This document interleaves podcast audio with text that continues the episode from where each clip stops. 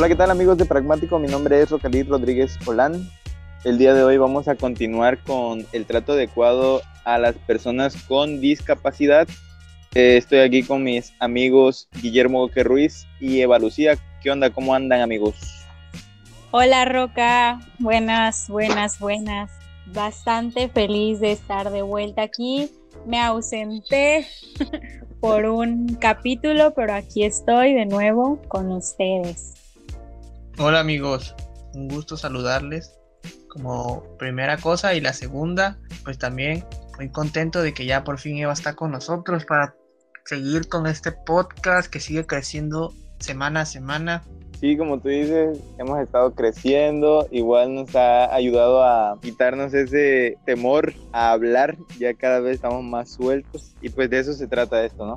De agarrar confianza y seguir siempre para adelante. También hay que agradecer a todas las personas que nos escuchan, les damos las gracias totales, en serio, por escucharnos, por compartir las publicaciones que hacemos en nuestras redes sociales, por compartir los enlaces cuando sacamos algún nuevo capítulo. En serio, hemos estado creciendo gracias a todos ustedes. Igual mandarle un saludo a todas aquellas personas que están cerca de nosotros y siempre nos apoyan, como tú dices, compartiendo. Un saludo a mi novia Aranza, a mi papá, a mi mamá, a mi suegrita, a mis amigas y a la teacher Ale que igual nos sintoniza. Yo también quiero agradecer a mi familia que también está escuchando el podcast que hacemos nosotros las semanas que lo hemos podido sacar porque hemos sufrido algunos problemas también, pues ahora sí que externos también por la situación que está viviendo actualmente el Estado, con las inundaciones y todo eso. Y pues también pedirle una disculpa porque ha sido un poco difícil tanto por esa situación como por cuestiones laborales, pero aquí estamos para tratar de ser más constantes y pues eso, que pragmático no nada más lo hacemos nosotros tres, sino toda la comunidad que forma parte ya de este podcast. Muy bien, ¿qué les parece si seguimos con este tema que está muy interesante? La vez pasada, Guillermo y yo dimos nuestra opinión y algunos consejos que debíamos de seguir que nos ayudarán o nos ayudan a darle un trato más adecuado a las personas con discapacidad. Bueno, pues ahora vamos a seguir con otros tres subtemas y estos son cómo interactuar con una persona con discapacidad psicosocial, cómo interactuar con una persona con autismo y cómo interactuar con una persona con parálisis cerebral. Para así cerrar este tema. Ok, empezamos con el trato adecuado hacia las personas con discapacidad psicosocial. Para comenzar, antes de dar pues las sugerencias que nosotros traemos para informarles a todos ustedes, me gustaría dar una pequeña introducción de lo que es la discapacidad psicosocial. De hecho, aquí en México no hay como que mucha información acerca de esta e incluso muchos de ustedes que nos escuchan dirán, bueno, ¿cuál es esa? No la conozco, no me suena, no tengo idea qué es. Bueno, eh, en lo psicosocial engloba lo que son muchos trastornos que a simple vista no los podemos ver. No son como, por ejemplo, otras discapacidades que cuando tú las ves, sabes que están allí. Por ejemplo, algún síndrome que cause alguna característica física en específico o alguna discapacidad motriz, que es cuando una persona es usuaria de silla de ruedas o cuando usa muletas, andadera, en fin. La discapacidad psicosocial no es así.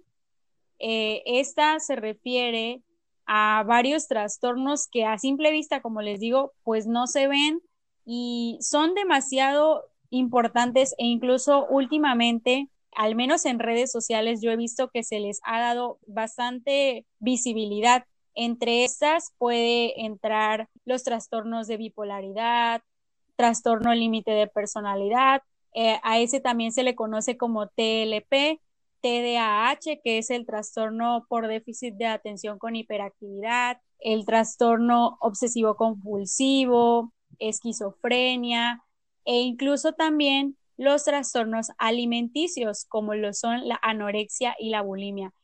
Y es muy importante conocer que también estas personas merecen un trato con respeto y adecuado, como lo que les vamos a decir a continuación. Muy bien. Eh, igual recalcar, como dices tú, que el trato debe ser igualitario, no hay que discriminar, no hay que aprovecharnos de su estado, que muchas veces esas personas no pueden defenderse durante una crisis. Hay que considerar que dicha persona tiene las mismas posibilidades para entender lo que se le propone o lo que se requiere de ella. Hay que acercarnos de manera muy franca, respetuosa, natural y sencilla. Hay que tomar en cuenta que las personas con discapacidad psicosocial se enfrentan diariamente a diferentes estigmas, rechazo o rezago social. Por eso es que nosotros nuevamente les vamos a dar algunos tips, como los quieran tomar, para poder acercarnos a ellos o para poder tratar con estas personas. El primer tip sería demostrar interés y empatía, así que hay que tomarnos tiempo para escuchar lo que esta persona dice, para que nos hable lenta y claramente. Hay que limitar nuestra ayuda a lo necesario, hay que mantener una comunicación clara y evitar las ambigüedades para evitar así las confusiones. De igual forma, agregar que ante todo hay que evitar situaciones que puedan generar algún tipo de estrés, ya sean algunas discusiones o críticas al momento de eh, interactuar con una persona que tenga este tipo de discapacidad, así como también cuando se presenta una situación de nerviosismo o, o desconcierto, nosotros debemos comenzar por tomar la calma para así no transmitirle esa sensación a la otra persona. Y también habría que agregar que hay que respetar esos, digamos, silencios y ese espacio que mantiene esa persona con discapacidad. Otra cosa que podemos agregar a eso es que nosotros debemos de escuchar a las personas y no juzgarlas, estando a su lado, aun cuando no los comprendamos o no estemos de acuerdo con ellos y también aceptando las diferencias. Quiero compartirles, aprovechando este espacio, que estábamos hablando de los estigmas, de las barreras, ese estigma que es pues un constructo social que genera discriminación, rechazo, odio, apatía hacia este, este tipo de cosas. Bueno, yo tengo un amigo muy cercano a mí que pues sí, tiene esquizofrenia entonces, para muchas personas eh, puede parecerles desagradable, eso les parece que está loco, que no sé qué, y obviamente puede que, así como lo que les acabo de decir, hay cosas en las que yo no esté de acuerdo, hay cosas que me molestan, que a veces pues suceden, pero creo que lo más importante de todo es nunca dejar de verlo como lo que es, un amigo, es una persona que yo aprecio muchísimo y obviamente porque es mi amigo no le voy a solapar cosas desagradables, sin embargo también debo de entender que él tiene un trastorno y que no debo juzgarlo porque yo no sé lo que él está pasando ni lo que él está pensando. Sin embargo, desde mi empatía puedo trabajar bastante bien esa parte. Otro punto también, nosotros debemos de obtener información, ya que si conocemos y comprendemos lo que le pasa a la persona, la podremos ayudar más y mejor. En este caso, pues este podcast, este espacio, podemos decir que somos información confiable, que no estamos mintiendo ni, estamos diciendo cosas del año del caldo que ya pasaron, que ya no se dicen o que ya no se utilizan, sino que es información verídica, actual. Somos personas que hablamos también desde nuestras propias experiencias, entonces no hay duda de que esto también es una fuente de información fidedigna y que no tengan miedo de informarse, de investigar, porque no todo nos va a llegar a la palma de nuestra mano, no todo, así como dicen las personas, nos lo van a dar peladito y en la boca, sino que nosotros también tenemos que hacer ese esfuerzo para informarnos, para investigar, salir de esa ignorancia en la que tanto tiempo hemos estado sumergidos. Tenemos que romper, así como dijo Roca, romper esos estigmas que están allí y que están construidos, pero también se pueden destruir, los podemos desaparecer, derrumbar. ¿Cómo? Pues informándonos, no siendo ignorantes. Y ser ignorante no tiene nada que ver con clase social ni nada, simplemente es informarnos. ¿Y cómo nos informamos? Conviviendo con este tipo de gente, eh, entendiéndolos, no juzgando, leyendo, viendo videos, yendo a pláticas, lo que sea. O sea, hay mucha información de todas partes, entonces eh, es nuestro deber como personas el también tener empatía hacia los demás. Muy bien, concuerdo con todo lo que tú dijiste, Eva. Se me hace un tema súper, súper interesante todo esto de la discapacidad psicosocial. Ahora vamos a ver cómo interactuar con una persona con autismo. Bueno, para interactuar una persona que tenga autismo, que presente esa condición, siempre, antes que cualquier otra cosa, debemos mostrar naturalidad de hablar, ya que hay que tener en cuenta que una persona con autismo no es nada diferente a otra persona, digamos, digamos nosotros, por poner un ejemplo. O sea, son al final de cuentas eso, personas. Entonces, es simplemente un trastorno. Por lo tanto, puede presentar quizás algunas dificultades al momento de comunicarse y de relacionarse. Sin embargo, no hay, digamos que, un, un porqué, una excusa para no nosotros dirigirnos de una manera extraña hacia esta persona. Es por ello que siempre hay que mostrarse natural, tal cual como lo es, lo somos como con cualquier otra persona. Y también aquí habría que agregarles que otra de las cosas que nosotros podemos poner en práctica a la hora de interactuar con una persona con autismo es preguntarle las cosas que les gusta o no les gusta, porque en esto también había que mencionar que existen personas con autismo a las cuales pues les gusta demostrar sus sentimientos de forma afectiva, o sea, dando besos, abrazos, que si un saludo, apretón de manos. Entonces, aquí por experiencia personal, yo me he topado con personas con autismo, niños, adolescentes, que pues a contrario como muchos, eh, muchas personas creen, son en verdad muy sociables, por así decirlo. Les gusta platicar bastante. Por eso es que es importante también retroalimentar esa conversación que se tiene con esa persona. Y como tercer tip, consejo, diría yo que el mostrar interés por los temas que esa persona está, está mencionando en la conversación. Puede que tenga alguna afinidad para no sé, dibujar o cosas por el, por el estilo y pues eso también nosotros tenemos que tener esa apertura a darle, a preguntarle cosas sobre esos temas, porque así también esa persona se siente en confianza y sobre todo se hace una interacción amena. Cuando nosotros también nos dirigimos a una persona con autismo, debemos de ser conscientes de que hay frases o hay cosas que deberían evitarse. Por ejemplo, oraciones en doble sentido, ciertas bromas con sarcasmo o ironía, porque puede que no las entiendan. Esto es algo bastante común con las personas que están dentro del espectro autista, ya que pues es una característica de ellos. Debemos de, de recordar que el espectro autista es enorme, entonces puede que algunos tal vez entiendan tu broma con sarcasmo, puede que otros no, pero si es la primera vez que convives con alguien con autismo, te recomendaría que evitaras bastante ese tipo de cosas para que ellos no se lleven una mala impresión de ti ni tú de ellos. También debemos de explicarles quiénes somos nosotros, qué es lo que vamos a hacer o, qué, qué estamos haciendo eso en el caso de que si requieren ayuda o algo así, por ejemplo, no sé, en algún lugar donde tú los quieras ayudar, pues obviamente primero les tienes que decir quién eres, cómo te llamas y qué es lo que vas a hacer. Entonces, si tú les das los datos necesarios, ellos pueden entender lo que tú les quieres decir. También tratemos de usar frases breves y no hacer como que muchas preguntas o no bombardear ni nada.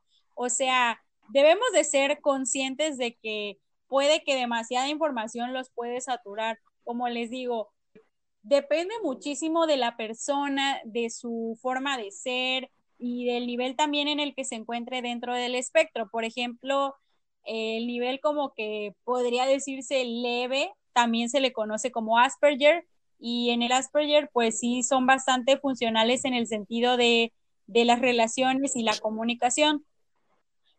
También agregando, si la persona con autismo no mira, no, no nos mira mientras le estamos hablando, no significa que nos, no esté escuchando o que nos esté ignorando o que sea alguien irrespetuoso, sino que hay que darle tiempo y no forzar las cosas. Hay que tener mucha, mucha paciencia.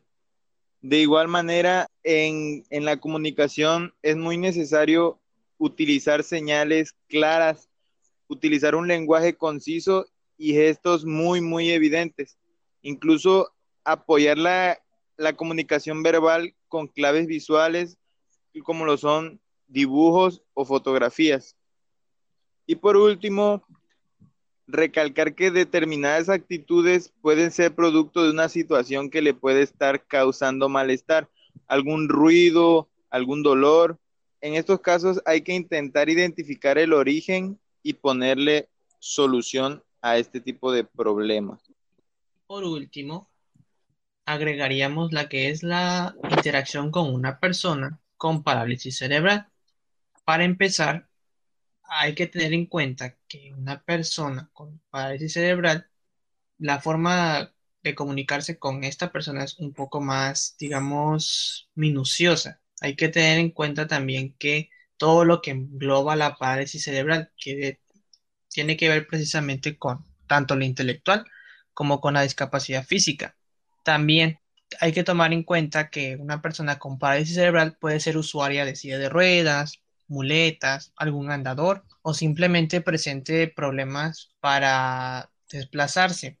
Es por esto también que hay que evitar dar por hecho que la persona necesita ayuda y dirigirnos a una persona con parálisis cerebral, no a su acompañante en caso de que lo tenga. También, por más que una persona con parálisis cerebral no se, digamos, exprese de la misma manera que nosotros, no significa que no sepa comunicarse. Es por esto que nosotros debemos cuidar también la forma en que hablamos con ellos. Y en el caso de que la persona tenga un lenguaje oral, hay que darle tiempo para que pueda comunicarse con nosotros. Y si no entiende nuestro mensaje, hay que solicitar que repita la frase o palabra cuantas veces sean necesarias. Repito, en estos casos es muy, muy, muy clave tener paciencia. Y bueno, el último punto que nosotros pues les traemos para dirigirnos o interactuar con una persona con parálisis cerebral es que si esa persona utiliza algún sistema alternativo y o aumentativo de comunicación, tenemos que con su uso. ¿Y qué es un sistema alternativo y aumentativo o aumentativo de comunicación? Bueno, son pues alternativas a el lenguaje oral o verbal, eh, como por ejemplo, eh, pues el lenguaje corporal, lengua de señas puede ser, tableros de comunicación con pictogramas, gestos incluso, y también hay otros pues un poco más eh, con tecnología, como por ejemplo algunos aparatos electrónicos con ayuda que pueden tener pues algún tipo de salida de voz. Eh, un caso que todos conocemos pues es Stephen Hawking, que pues tenía un sistema que sí tenía pues salida de voz, entonces él obviamente él no podía hablar verbalmente, pero eh, la máquina pues decía lo que él quería decir, entonces ese es un programa pues con salida de voz, ese es un sistema de bueno, un, ese es un sistema de comunicación también alternativo, porque pues es alternativo al que nosotros usualmente conocemos y como Rocali dijo anteriormente, de ser pacientes si no entendemos el mensaje, lo mismo también con estos sistemas, porque no todos tienen quizá el dinero para costearse pues un aparato así, porque no creo que valga 100 pesos, pero muchos pues pueden usar otro tipo de alternativas. Entonces, si nosotros vamos a estar interactuando con esta persona, es bueno que nosotros nos familiaricemos con ese sistema que él use. Hay mucha gente que sí tiene movilidad en las manos, entonces puede que haga lengua de señas.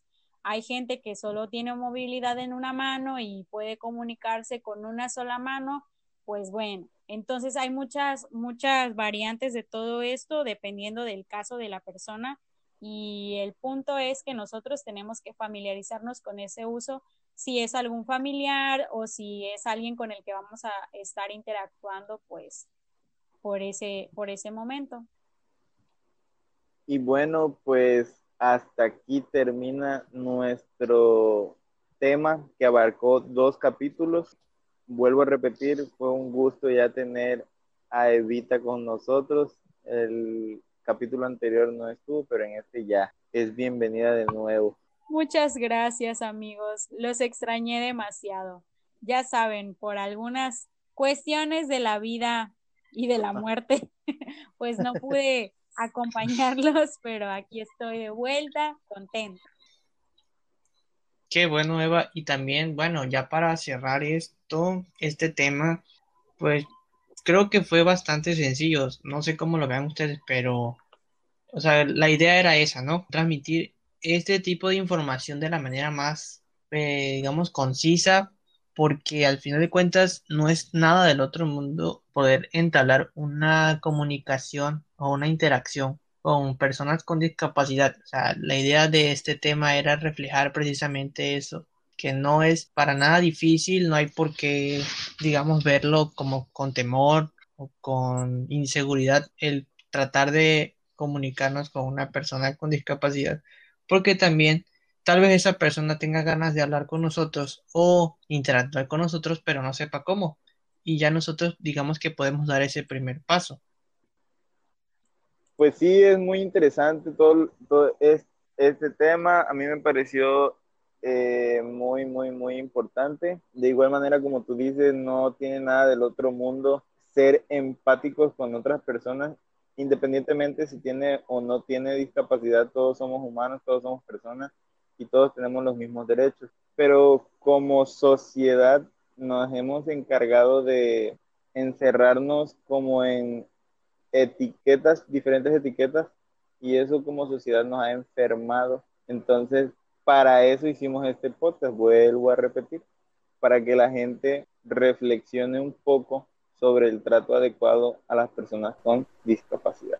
Concuerdo con ustedes dos que realmente viendo bien todo esto, no es algo que digas, wow, no puedo hacerlo, no puedo tratarme con una persona con tal discapacidad. No, simplemente debemos de cambiar ciertas cosas que no son adecuadas, pero no significa que seamos hipócritas o pretendamos ser una otra persona o, o cambiemos, no sé, algo de nosotros. No, simplemente que hay cosas que no debemos hacer, así como cuando entras a un hospital y no puedes gritar por respeto, pues lo mismo, no puedes hacer ciertas cosas con unas personas por respeto. Y creo que es parte del sentido común. Y creo que en estos tiempos eh, la empatía es algo que no debemos de tirar en saco roto, al contrario, debemos de siempre tenerla presente. La empatía mueve demasiadas cosas, es algo bastante importante. Entonces, estos temas que estamos viendo ahorita, de los que estamos comentando, me gustan bastante porque me gusta saber que al menos algo de lo que decimos puede ser nuevo para otras personas y más que lo puedan aplicar. Entonces, eso la verdad sí me pone bastante feliz de que decimos cosas pues útiles para todos e incluso para nosotros porque nos recuerdan eh, las cosas que debemos de hacer siempre. Sí, y bueno, también parte de todos estos temas que vamos ahora sí que debatiendo, compartiendo, platicando, también nos sirven a nosotros para aprender cosas nuevas de la que tienen que ver con la discapacidad y la inclusión, pues porque como lo mencionábamos en el, en la primera parte de este tema del trato adecuado a las personas con discapacidad, no lo sabemos todo, o sea, el mundo de la inclusión, el mundo de la discapacidad es una cosa bárbara, es una cosa grande, entonces aquí vamos poco a poco también nosotros encontrando cosas interesantes que también van afines a todo esto de que tiene que ver con incluso la educación especial y muchos otros temas que involucran a, todo este tipo de discapacidades, condiciones y que pues poco a poco nos van demostrando que hay cosas que se han hecho y que están bien en nuestra sociedad, pero hay muchas otras que no se están haciendo de la forma correcta y que se pueden mejorar. Entonces, también nosotros tratamos de dar un mensaje de que no solamente hay que criticar, sino también hay que hacer. ¿Por qué no dar ese primer paso nosotros y darle difusión a todas estas cosas que podría decirse que lo dejamos pasar por alto? O sea, nosotros como personas normalmente no nos ponemos a pensar en nuestro prójimo, en nuestro prójimo, perdón, en nuestros, digamos, vecinos, en nuestros compañeros de escuela, en nuestros amigos del trabajo, no sé, y pues dejamos de lado todo eso que también pues nos hace ser ahora sí que una sociedad, un país, lo que nos da identidad también a nosotros como mexicanos. Entonces, estamos quizás no tan no vamos quizás tan tan rápido como en otros países de este mundo, pero pues hay que empezar por algo, no hay que quedarnos nada más viendo cómo cómo pasan los años y cómo se le da esa ese rezago a todas estas personas con discapacidad. No sé cómo lo ven ustedes. Pues estoy de acuerdo contigo, Guillermo. Creo que sí es un tema muy, muy importante. Igual como tú dices, como, como país estamos muy, muy atrasados en este tipo de fomentación de este tipo de temas. Y reforzando un poco de lo que dijo Eva, igual este podcast lo hicimos para que las personas ajenas a todo este tipo de temas puedan escucharnos y tomarse el tiempo de informarse acerca del mundo de la discapacidad. Y pues vamos a seguir, vamos a continuar dándole seguimiento a este tipo de temas que sean de su interés o de su agrado. Igual, como ya hemos recalcado, si quieren que hablemos de algún tema en específico que les cause revuelo o tengan alguna duda, pues nos lo pueden enviar a la página de Pragmático en Instagram, estamos como Pragmático MX o al correo contacto.pragmático.gmail.com en donde nos podrán dejar quejas, sugerencias, opiniones, temas de los que quieren que se hablen o algún tema en el que tengan duda o quieran saber más. Nosotros con mucho gusto se los compartimos. Y recuerden amigos Nosotros somos Rocalí Rodríguez Solán. Guillermo Boque Ruiz. Y yo soy Eva Lucía Candelero González. Como diría Jimán. Nos vemos. Hasta la próxima, amigos. Hasta la próxima. Adiós. Adiós, amigos. Adiós. Córtale, córtale, mi chavo.